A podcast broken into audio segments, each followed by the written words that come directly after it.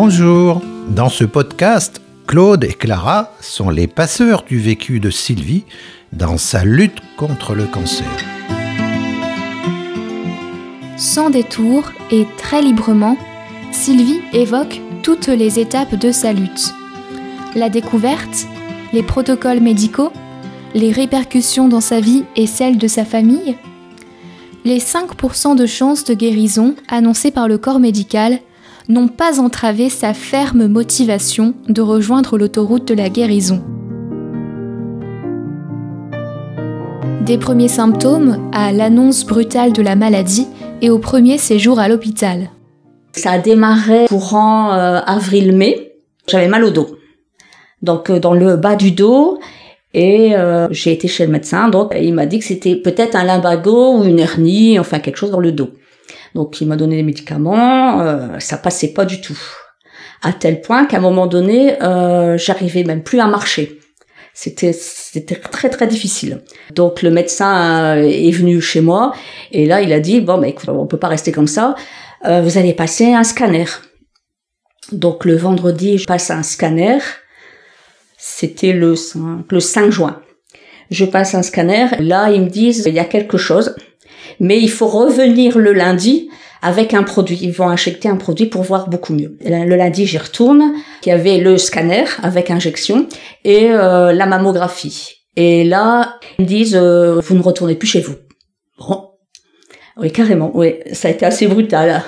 Vous faites euh, une embolie pulmonaire. Moi, je ne savais pas ce que c'était, donc rien du tout. je me suis laissée porter, en fait.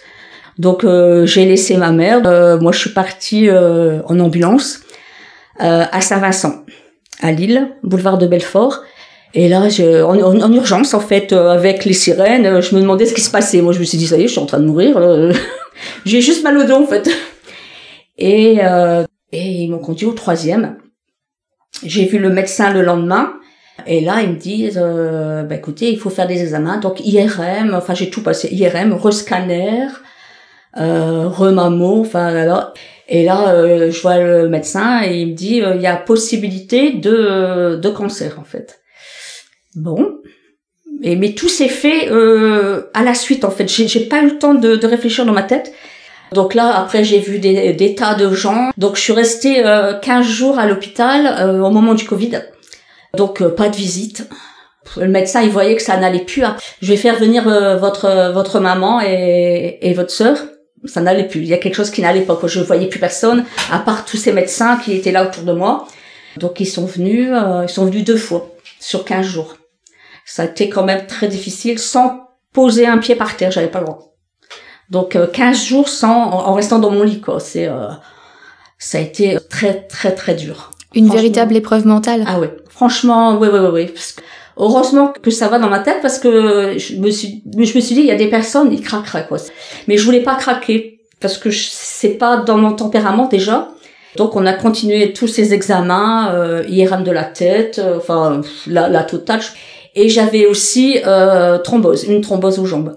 Et pour sortir de l'hôpital, euh, j'ai dû mettre un, ce fameux corset pour maintenir ma colonne vertébrale parce qu'il y avait il y avait des métastases sur ma colonne vertébrale. En fait, il y avait des métastases sur les os. Et euh, donc je mettais un corset avec une une mentonnière. Au début, je savais pas ce que c'était. Hein. Et quand ils m'ont ramené ça, je me suis dit là, je m'embarque dans quoi en fait C'est euh... je me suis dit c'est pas possible. J'étais bien, j'avais qu'un mal de dos quoi. C'est et tout me tombe dessus. Bon bah c'est tout. Hein. Je le mets et euh, c'est la première fois que je pleurais en fait. Et là, les larmes me sont venues. J'étais assise dans mon lit avec ce corset qui, qui me gênait. Et euh, c'était l'heure du repas. Et il m'amène le repas sur une table. Je me suis dit, mais je, je fais comment? Je... Ça a été brutal. Un séisme dans la vie de tous, l'annonce à la famille, le début de la radiothérapie. Quand moi je l'ai appris, il y avait personne. Il y avait que les médecins. Le médecin, il me fait, euh, je peux téléphoner à qui? Alors à votre maman ou euh, ou à, à, ma sœur? Mon frère, c'est un peu plus compliqué, il travaille. Ben, je fais écouter, euh, ma maman elle est toute seule, elle a quand même 80 ans. J'ai pas envie qu'il le fasse par téléphone. Je préfère que ça soit moi ou ma sœur qui le prend le relais. Donc il a eu ma sœur au téléphone Et elle, elle aussi, elle est, elle est tombée de haut, quoi, parce que, parce que je n'avais rien avant. J'ai jamais été malade. Donc c'est ma sœur qui l'a su. Et après, euh, donc euh, ils se sont réunis avec mon frère euh, et, et ma maman. Et puis il y avait aussi mes neveux et nièces. Je leur ai dit, je fais, vous pouvez leur, le dire, il n'y a pas de problème. Je fais autant qu'ils le sachent. J'ai rien à cacher, donc. Mais je fais par contre, euh, je fais à mon frère et à ma sœur quand je vais revenir dites que j'ai un corset pour pas que je vois qu'il y ait quelque chose qui va pas quoi, qui se recule face à moi. J'ai pas envie de subir ça. Après, euh, donc je suis sortie de Saint-Vincent, j'ai été direct à l'hôpital du Bois parce que je devais faire de la radiothérapie. Donc je devais faire un truc de contrôle euh, avec deux points, euh, donc là et là, de la radiothérapie pendant 20 séances. Et si je puis me permettre, le, le type de cancer et la durée du traitement, à ce moment-là, on vous l'a précisé? Alors c'est euh, c'est un cancer du sein euh, de grade 2. En fait, le traitement, euh, ça fait deux ans que je, je l'ai. Après l'annonce, tout s'est enchaîné. La pause du pack et la première épreuve. En fait, je l'ai pas pris comme d'autres personnes où ils découvrent, comment dire, par exemple celui qui va faire une mammo, il a, il y a une attente parce qu'après on reçoit le médecin après. Moi j'ai pas eu tout ça moi. Moi ça s'est embarqué euh, jour après jour euh, examen après examen. J'ai pas eu le temps de, de réfléchir. D'ailleurs euh, un, un, coup euh, un, un après-midi on me dit bah demain matin on va vous poser le pack pour faire la chimiothérapie. D'accord. Mmh. moi je sais pas ce que c'était le pack hein. bon, on pose un pack hein, voilà. allez on embarque. Sauf que ça fait très mal. Ah. ouais oui, parce que en fait, c'est un petit, c'est un petit boîtier qui fait, euh, qui comme ça, ça se voit pas. C'est là, et avec un, un, un, fil qui va là. D'accord. Oui, pour aller dans les veines. Et euh, au lieu de piquer dans les veines quand ils font la chimio, ils piquent là. Ça fait pas mal du tout. Hein. Sauf que pour le mettre, il a fallu ouvrir et l'enfoncer. Euh, en, endormi localement. Ça a été costaud. Je suppose que l'infirmière se souvient comment j'ai tenu sa main. ça a été. Euh, c'est la chose qui m'a fait le plus mal. D'accord. Parce que le reste. Euh, Parmi toutes ces épreuves physiques euh, La biopsie, tous ces trucs-là, franchement, ça fait pas mal du tout. Enfin, moi, ça, j'ai pas eu mal. De la radiothérapie à la chimio, les conséquences physiques et mentales sont importantes, mais surtout, il ne faut pas se laisser aller. Donc là, je passe mes, mes 20 séances de, de radiothérapie. C'était tous les jours. Au début, tout se passait bien, sauf que, sauf que ça m'a, comme ça passait là, ça m'a brûlé l'osophage de l'intérieur. Et euh, ce qui fait que je je pouvais plus rien avaler. C'était euh, c'était je pouvais plus à part de l'eau et encore c'est mais vraiment brûlé quoi. Donc j'ai eu remédicaments. Bon après c'est arrêté donc après ça s'est calmé mais j'ai j'ai eu, du mal à remanger en fait. C'était de la purée, euh, c'était une omelette, c'était euh, il y avait rien de solide, pas de morceaux de viande, pas ou haché. J'étais pas avertie que ça pouvait brûler euh, brûler l'intérieur. Si je devais dire quelque chose, je le, je le déconseillerais à tout le monde parce que ça dure pas très longtemps. En fait, ça dure cinq minutes à peu près. Franchement, euh, je préfère faire de la chimio. Ah ouais, ça fait du dégât. Qu'on voit pas spécialement de l'extérieur.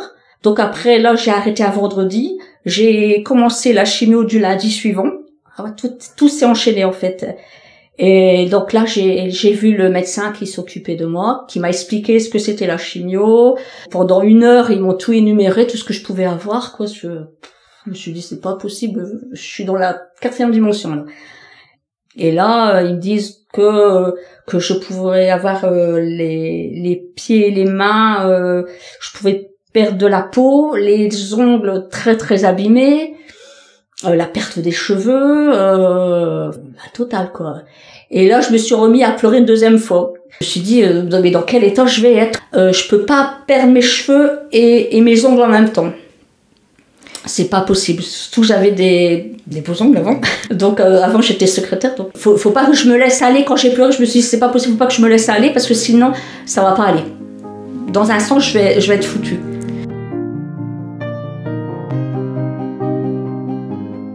Le traitement spécial pour le dos et les cachets. Sinon après j'ai aussi euh, une piqûre à faire tous les tous les trois semaines pour mon dos. C'est un peu de la chimio spéciale pour mon dos en fait. Hein. Et après, bon, j'ai des cachets à prendre euh, tous les, tous les jours, euh, à vie pratiquement.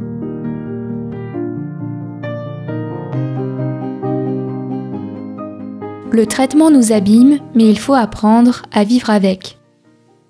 Et c'est vrai que euh, ça soigne, ça soigne bien, mais ça abîme, quoi. Ça, ça, ça, abîme vraiment, mais vraiment. Au début, c'est un symptôme qu'on appelle les pieds et les mains morts. C'est à un moment donné, je pouvais rien tenir dans les, dans les mains. C'est bizarre comme sensation. On sentait rien. La peau, la peau qui part. Il y en a qu'on est trois par chambre et il y en a qui me racontent que la, la peau, elle part vraiment à eux. Moi, j'ai eu de la chance parce que bon, j'ai eu la peau sèche, j'ai eu la perte des cheveux, euh, des sourcils et des cils. Enfin, ça, c'est pas grave. Mais j'ai pas été malade. Pas vraiment. J'ai pas eu de nausées, j'ai pas eu de vomissements, comme tout le monde, parce que ça fatigue. Là, j'en ai fait ce matin, je suis très bien. Après, on apprend à, vivre avec. Hein.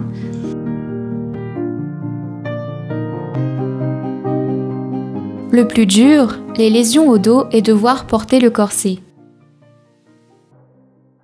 Et parmi tout cela, qu'est-ce qui a été le plus dur pour vous? Le corset. Le corset, le fait de, réapprendre à marcher pratiquement. C'est en fait c'était un mal de dos, mais euh, c'est ces petites cellules qui grattaient ma colonne vertébrale. Il y avait des lésions. Me plier, j'ai encore, j'ai encore du mal à me plier en deux pour ramasser quelque chose par terre. Hein. faut que je faut que je plie mes genoux, je peux plus faire comme ça, par exemple, euh, ça va plus. Bon, ça va revenir à, force, enfin j'espère. Mais euh, le plus dur, ça a été le, corset. Parce que pendant, pendant 5-6 mois, j'ai pas pu sortir. Oui. Parce que là, là je voulais pas sortir. En plus, c'était en plein été, il faisait chaud. Euh, ça, le corset, le turban, plus mes bas de contention, c'était la totale. Parce que le soir, je prenais des bains de pied, euh, c'était d'eau froide parce que je pouvais plus. Là, je suis plus obligée de les mettre, les bas de contention. Donc, je les mets un peu le matin pour dire de les mettre un peu, et puis après, je peux les enlever, donc, euh, donc ça va. Comment Sylvie a-t-elle vécu son cancer? Mais sinon, moi, personnellement, je l'ai très bien vécu. Je vous dis, j'aurais pas eu le corset, c'était euh, nickel pour moi. Je c'est à tel point que quand je vais faire, parce que maintenant je suis passée en immunothérapie depuis un an et demi, quand je sors de comme là aujourd'hui, j'ai plus mal nulle part. Je suis très très bien. Parce qu'ils mettent des, des corticoïdes et tout. D'ailleurs, d'ailleurs, je suis en train de gonfler parce que les corticoïdes, forcément, bah, ça fait gonfler. Donc, je suis passée d'une autre taille. bon, ça, faut savoir aussi. On maigrit pas forcément quand on a un cancer. Après, j'ai maigri, maigri pratiquement. Sauf au tout début, je pouvais plus manger. Mais les kilos, ça, ça se reprend très très vite.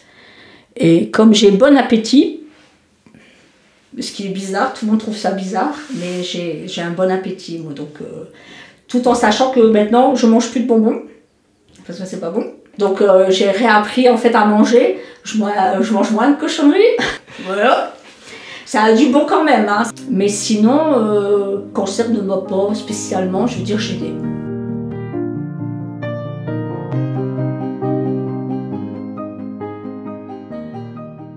Au quotidien, parler de la maladie avec les autres est une libération.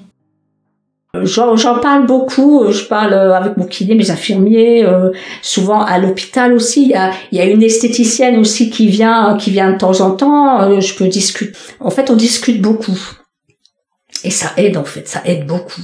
D'ailleurs, là ce matin, il y en a une qui était avec moi, elle a pas parlé. Pour moi, c'est gênant. C'est ça qui est gênant plutôt en fait, mmh. parce qu'elle reste dans son coin. Bon, des fois, je regardais comme ça. Ben non, elle parle bon, ben c'est tout. Après, je l'accepte aussi. Il hein, n'y a pas de problème. Il y en a qui parlent pas. Moi, j'aime bien, j'aime bien en parler. Donc, donc avec les infirmières. Euh, ça libère. Ça libère. Voilà, ça libère beaucoup. Ça reste pas dans la tête, en fait. Moi, quand j'ai une question, maintenant, faut, faut que j'en parle. Si vous me demandez des choses sur les prises de sang, je peux vous renseigner presque, hein, parce que quand il y a un truc qui va pas, il y a un point. Et là, ah, je vais voir l'infirmière, je vais dire, regardez, il y a quelque chose qui va pas. Et je fais, vous inquiétez pas, elle fait ça monte, ça descend, il n'y a pas de problème.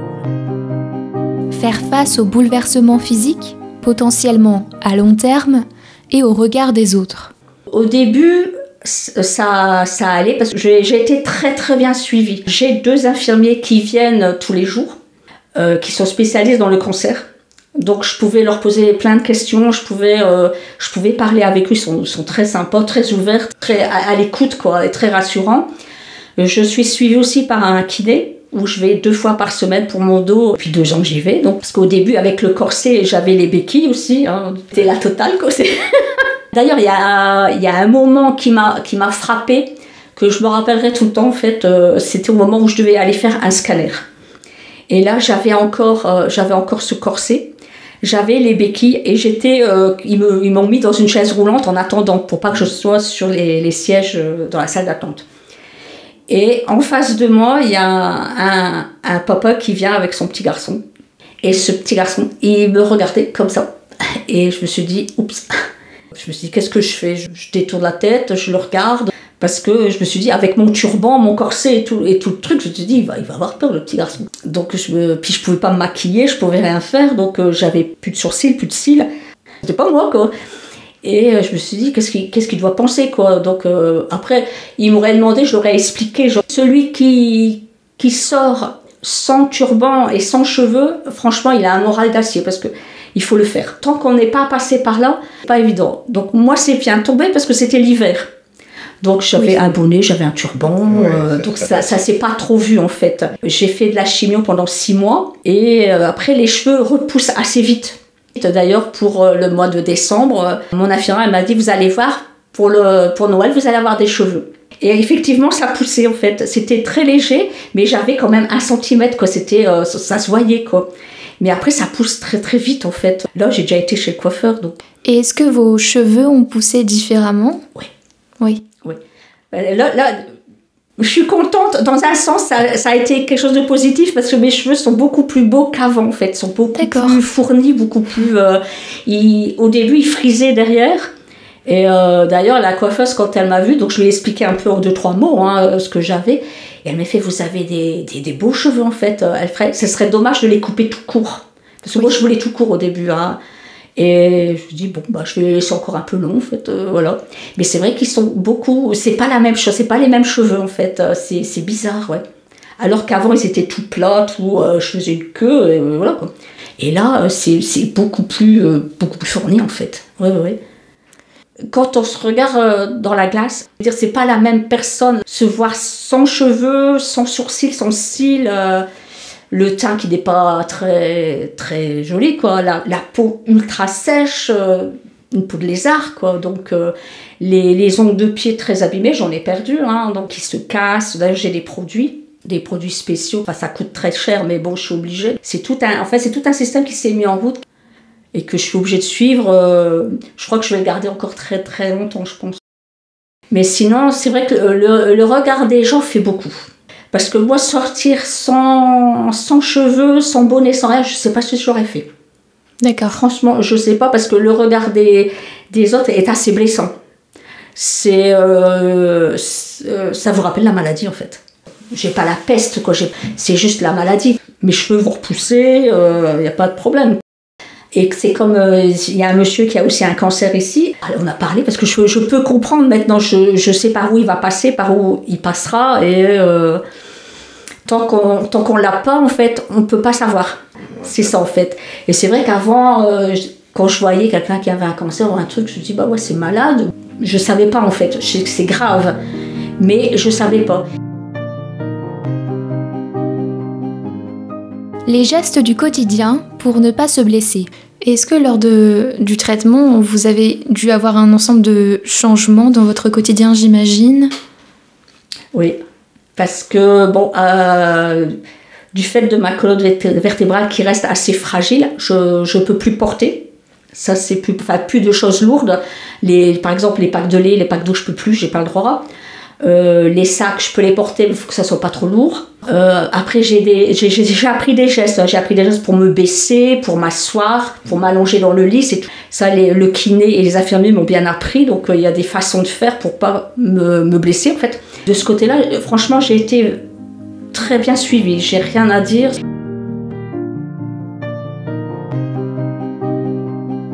Les choses que je ne peux plus faire et ma carte handicapée. Il y a des choses que je ne peux plus faire, il faut, faut, être logique dans la tête aussi. Puis déjà j'ai plus 20 ans, après je suis malade. Faut bien que ça rentre dans l'esprit aussi des gens, parce que j'ai aussi euh, carte handicapée. Pour euh, les files d'attente, je peux pas attendre trop longtemps, c'est gênant.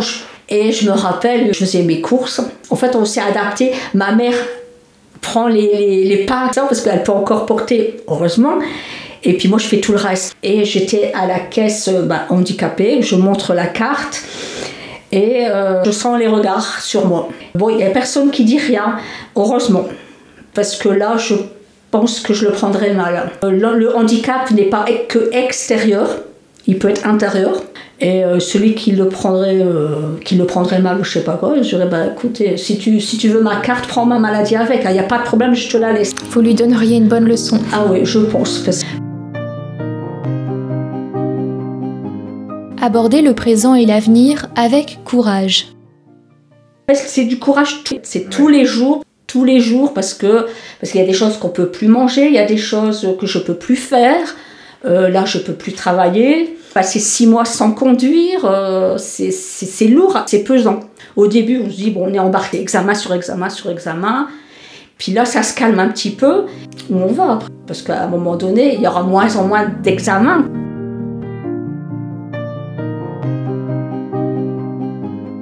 Il faut beaucoup d'efforts, de privation et de temps, et parfois c'est fatigant. Est-ce que vous avez peur de la maladie? Non. Non. Du tout.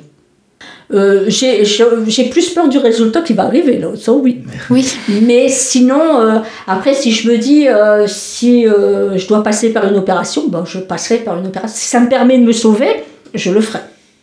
Sans problème. Ça sera pas évident, mais euh, je me dis, si, si, ça, si, ça, me permet de, de guérir, oui, je, je, le fais sans problème. Moi, on me dirait, demain, il y a, y a, un vaccin qui soigne le cancer, je le fais tout de suite, il hein, n'y a pas de problème. Hein. Je fais tellement d'efforts, tellement de privations, que je me dis, euh, c'est encore ce petit point qui est là. Tellement d'efforts. C'est vrai que des fois, c'est fatigant. Mais vraiment, parce qu'il ne faut pas se laisser aller, il faut toujours lutter, il faut être bien, faut, il y a des examens, il faut le savoir, c'est long. Après, il y a l'attente, parce que je vais en VSL, il y a l'attente avec les ambulanciers et tout, c'est tout un système. C'est fatigant. C'est pas une petite maladie. Il y a beaucoup d'effets après. Ça se soigne, ça se soigne bien. Franchement, fatigant. L'inquiétude pour ses proches plus que pour elle-même et l'entraide avec sa mère. Quand j'étais euh, à l'hôpital, donc ma mère, elle est restée 15 euh, jours tout seule.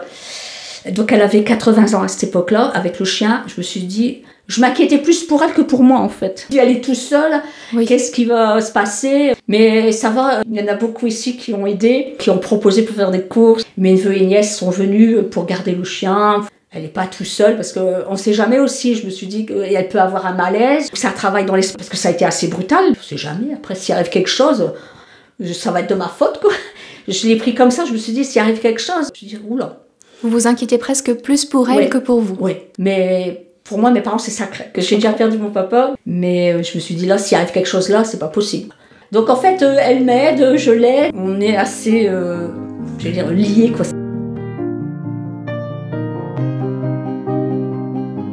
Un mental d'acier sur l'autoroute de la guérison. Je sais pas.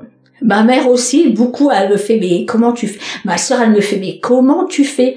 Parce qu'elle fait, quand, quand j'ai perdu euh, mes cheveux, moi, je, je les ai pas perdus comme à la télé, comme ils montrent, c'est pas vrai, hein. on les perd pas comme par poignée, hein, c'est pas vrai, c'est un petit peu à la fois. Et comment tu fais pour euh, pour être bien? Bah, je fais, c'est, c'est que des cheveux, c'est que des cheveux, ça repousse. non mais c'est c'est vrai les gens ils sont là ah ouais mes cheveux attention c'est c'est parti un petit peu à la fois. Euh, après, bon, c'était tout lisse, mais ça a repoussé euh, quelques semaines après la fin du traitement. Hein. Oublier la maladie, s'aérer l'esprit, trouver des occupations. Il y a des jours, j'y pense même pas. C'est parce que des fois j'ai mal au dos, hein. Mais sinon, ah non, j'y pense pas. Euh, je m'occupe assez. Hein. Je suis sur internet, je lis beaucoup, je fais des mots croisés, je sors beaucoup. D'ailleurs, quand on sort, euh, on sait, quand on part, je sais pas quand est-ce qu'on revient, parce que à force, je croise des gens. Mais moi, ça, ça m'aide, en fait. Moi, j'aime bien parler. Il y a un monsieur qui a aussi un cancer ici, parler, parce que je, peux comprendre maintenant, je, je, sais par où il va passer, par où il passera, et euh, tant qu'on tant qu'on l'a pas, en fait, on peut pas savoir.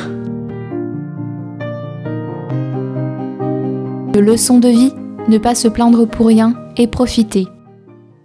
Quand je vois des petits jeunes comme ça qui se plaignent pour un petit rien, quand ils partent en vacances, oh ouais, ça avance, ça avance pas. Euh, je dis, mais t'es en vacances, quoi, cool.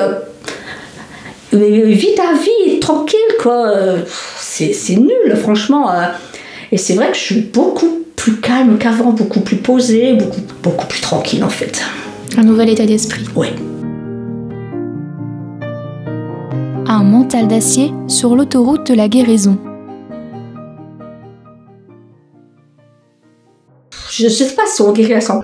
Malheureusement, euh, on peut guérir le cancer. Enfin, il y a des rémissions. Euh, mais le problème, c'est que ça peut aller ailleurs. Après, quand on a un, c'est pour ça qu'on est vraiment suivi, que moi, je fais des IRM, des scanners, euh, parce que il y en a une qui était un peu plus jeune que moi, qui était à côté de moi, et on a, on a le même traitement, on a la même maladie, le cancer du sein avec métastase sur la colonne vertébrale, sauf que elle, elle, c'est incurable. Elle le sait, euh, on lui a dit. Et euh, mais ça s'est propagé partout, le foie et tout, tout, est pris en fait. mais euh, elle avait aussi du courage parce que je la regardais, elle avait le sourire, elle avait. mais je trouve qu'on a on a peut-être plus le sourire quand on est malade en fait.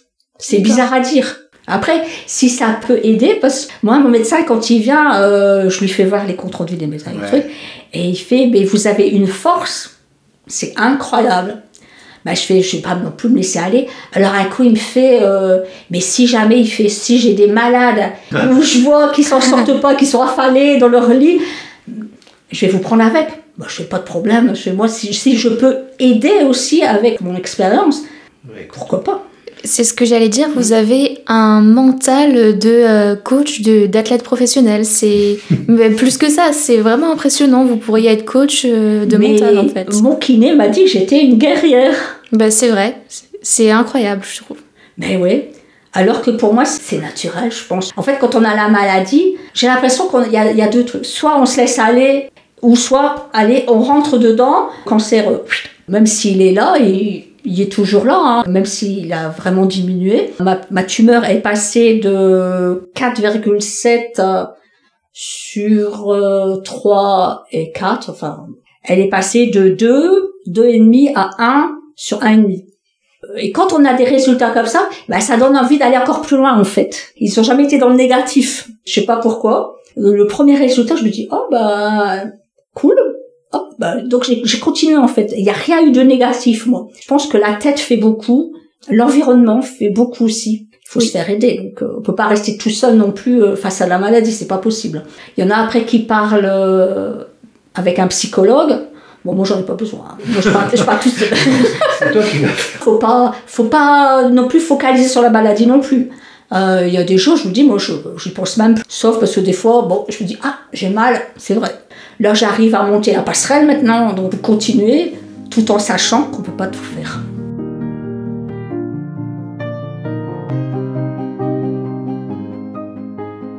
Un conseil aux malades du cancer, quand tout va dans la tête, tout va ailleurs. Et est-ce que vous auriez des conseils à donner à quelqu'un qui va vivre ou qui est en train de vivre ce traitement-là? Euh, D'en parler surtout d'en parler. Faut pas rester dans son coin, faut pas rester chez soi dans son lit euh, en disant bah, je suis malade, je fais plus rien. Non non non non non. Il faut continuer à vivre normalement. Bien sûr, on est malade, hein. Ça, il y a des choses que que les gens vont pouvoir faire. Hein. Ça, faut être euh, faut être lucide. Hein. Mais euh, faut faut vivre. Moi, je dirais vivre normalement. Continuer sa petite vie, continuer à sortir surtout faut pas rester enfermé à ruminer dans sa tête parce que là c'est pas bon. Moi, je dis quand tout va dans la tête, tout va ailleurs. C'est admirable de votre part et je pense que ça doit demander beaucoup de courage, mais c'est le bah, plus bel état d'esprit. Oui, mais, mais il en faut. Mais euh, moi, je me dis si si je me laisse aller, en trois mois, je serai peut-être plus là. Oui. Et d'ailleurs, il y a aussi une chose que je ne savais pas du tout. Et du tout, on me l'a pas dit. Les, les infirmiers étaient au courant, les médecins étaient au courant, donc forcément, Ma, ma sœur était au courant aussi. Et on me l'a pas dit. C'est que après, j'ai su qu'il me laissait que 5% de chances de survie. Avec tout ce que j'avais, ils m'ont dit, euh, et, ma sœur Christine, donc elle, m'a dit une chose. Elle fait quand j'ai demandé à Sophie, donc l'infirmière, si ça se guérissait, quand elle est partie dans, le couloir, je, je l'ai su après. Elle m'a dit, euh, on va tout faire pour. Mais moi, j'étais pas au courant. En fait, ils me l'ont pas dit parce que ils voyaient que euh, que j'étais bien dans ma tête. Et d'ailleurs, euh, quand je suis partie de l'hôpital, il y avait mon médecin qui était là. Et je sais pas s'il s'en souvient, mais il fait, euh, je lui ai dit, j'ai trois choses à faire moi maintenant. C'est de sortir de l'hôpital déjà, ça c'est fait, de remarcher normalement et de guérir. Moi j'étais sur, comme, je sais pas comment vous dire, j'étais comme sur une autoroute oui. et hop, j'avançais en fait. Et ça a toujours été comme ça dans mon esprit en fait. Je me suis jamais laissée aller. Hein. Donc, je vais pas dire que je suis une fonceuse, c'est pas vrai, mais je me suis dit euh, cancer, cancer, c'est euh, bien souvent il y en a qui décèdent hein, forcément.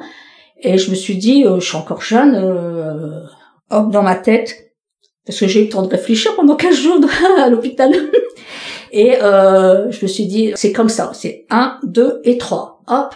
Et ça a toujours été comme ça. Je suppose qu'il doit s'en souvenir, je, je pense. Donc finalement, si vous deviez retenir une chose, mhm. ce serait ça Oui. De de pas de de parler de la maladie, de pas rester dans son coin, surtout pas. Oui. Et si on peut faire aussi des activités, ne pas ressasser toujours ah ouais mais j'ai un cancer, je peux pas faire ceci, j'ai un cancer, je peux pas faire cela. On m'a dit que j'avais euh, que j'ai un cancer, je peux pas m'exposer au soleil mais j'ai l'écran total euh, à 50 et plus, donc euh, donc je vais au soleil, y a pas, mais je peux pas attraper de coups de soleil ou trucs comme ça parce que ça serait très mauvais. Mais euh, je m'empêche pas d'aller.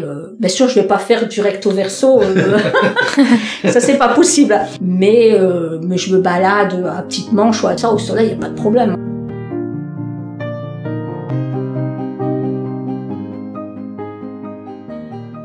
Un nouvel état d'esprit depuis le cancer. Je suis plus pareil en fait. Je suis, euh, je suis plus patiente. Parce qu'avant, je m'énervais beaucoup pour un petit... Euh, par exemple, en voiture, hop, euh, je m'énerve. Mais maintenant, je suis beaucoup plus cool, beaucoup plus posée. Je dirais que c'est c'est moi avant et les autres après, en fait. Bon, il y a beaucoup de personnes qui ont compris. Hein, ma famille l'a très bien compris. Et je dirais même plus les amis ou les connaissances. Moi, quand je suis sortie la première fois, je découvrais que c'est waouh quand j'ai repris une douche la première fois, je me suis dit, mais c'est phénoménal. Je me suis dit, je m'amusais à regarder les arbres, les oiseaux, euh, je regardais les canards dans la, dans le canal. Mais chose qu'on fait plus, euh, parce que c'est tellement banal. Une fleur qui pousse. Euh, je suis très nature aussi. Je suis tellement restée à l'intérieur de l'appartement que une fois que j'ai pu sortir, je me suis dit, mais il y a rien de plus beau que la nature, quoi on est vraiment petit, donc euh, profitons, profitons de, de la vie qu'on a. Il faut, il faut vivre, il faut vivre. Voilà.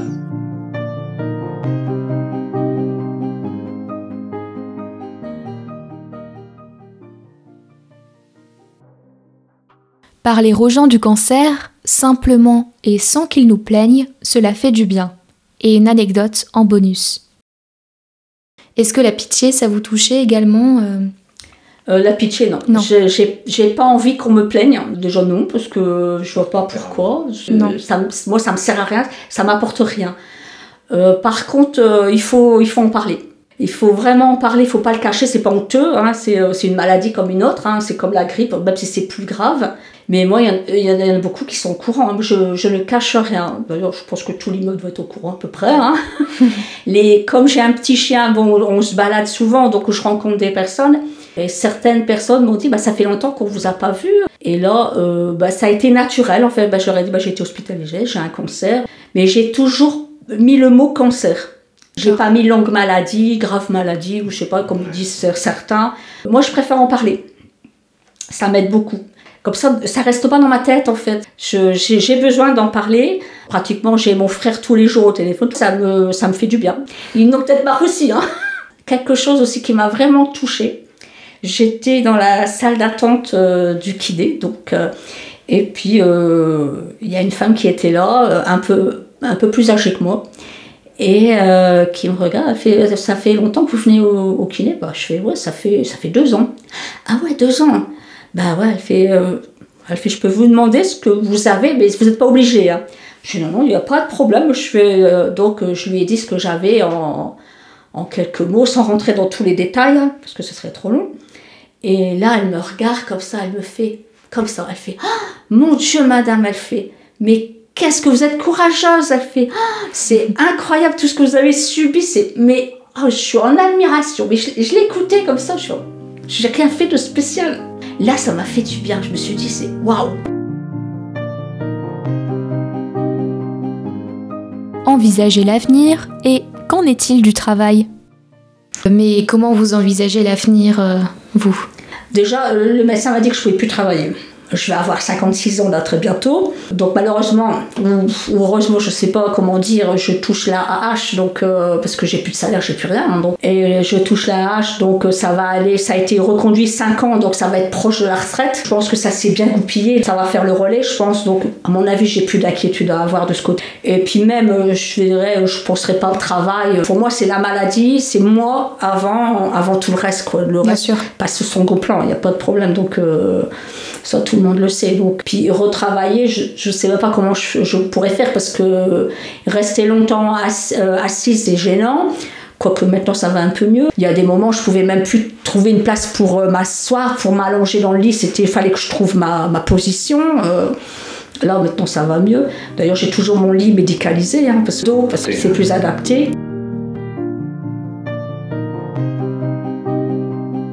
Remerciements aux médecins. Alors pour moi, euh, le personnel médical, il est, euh, je veux dire, au-dessus de tout. Ils sont extraordinaires, quoi. Je veux dire, de, de l'aide-soignante aux médecins, aux professeurs, aux radiologues, euh, kinés, infirmières, enfin, en passant. Mais ils sont, franchement, ils sont à l'écoute, ils sont gentils, on peut leur poser des questions.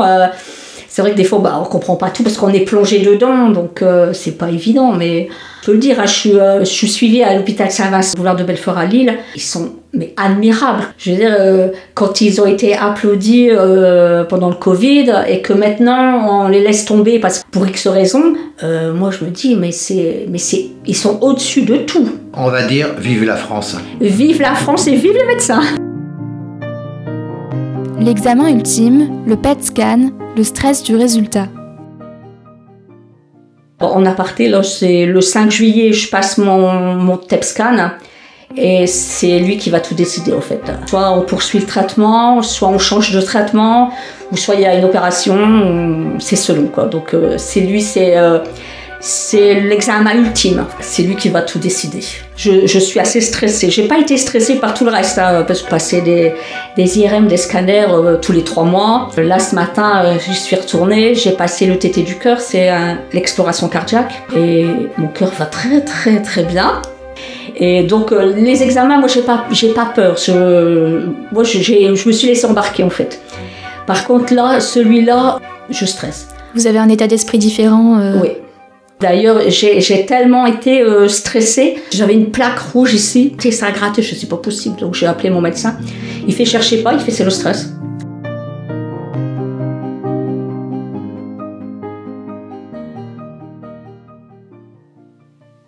Mardi 10 juillet 2022, à 11h33, Sylvie envoie un texto.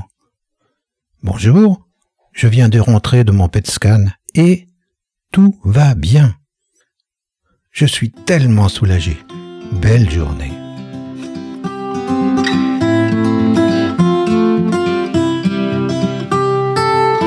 Passeur de vécu, un enregistrement réalisé à Marc-en-Barœul.